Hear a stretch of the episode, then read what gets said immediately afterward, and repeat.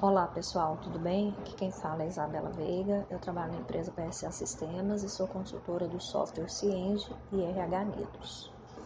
Nosso podcast de hoje será sobre a substituição do CAGED e RAIS. Em outubro do ano passado, o governo informou que o CAGED e a RAIS serão substituídos pelos envios do E-Social. Mas será que vale para todas as empresas?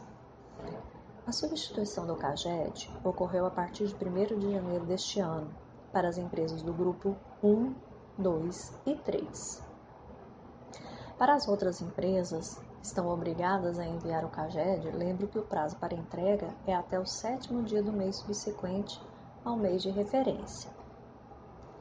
Já a substituição da RAIS, ano base 2019, foi para as empresas do grupo 1 e 2, ou seja, são as empresas que já têm a obrigação de enviar os dados de remuneração dos seus trabalhadores relativo ao ano base completo de 2019.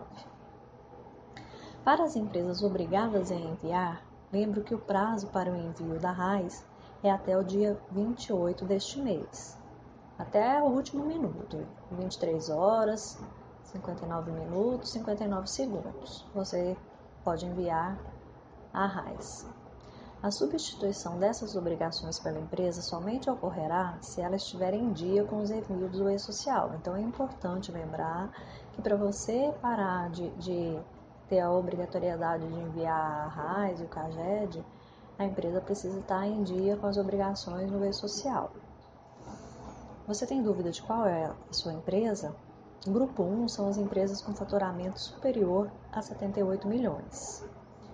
Grupo 2 são as empresas com faturamento inferior a 78 milhões, exceto as optantes pelo Simples. Grupo 3 são as microempresas, as EPPs, optante pelo Simples, MEI, entidades sem fins lucrativos e pessoas físicas, exceto domésticos. Grupo 4 são entes públicos é, de âmbito federal e organizações internacionais. Grupo 5 são entes públicos de âmbito estadual e o Distrito Federal.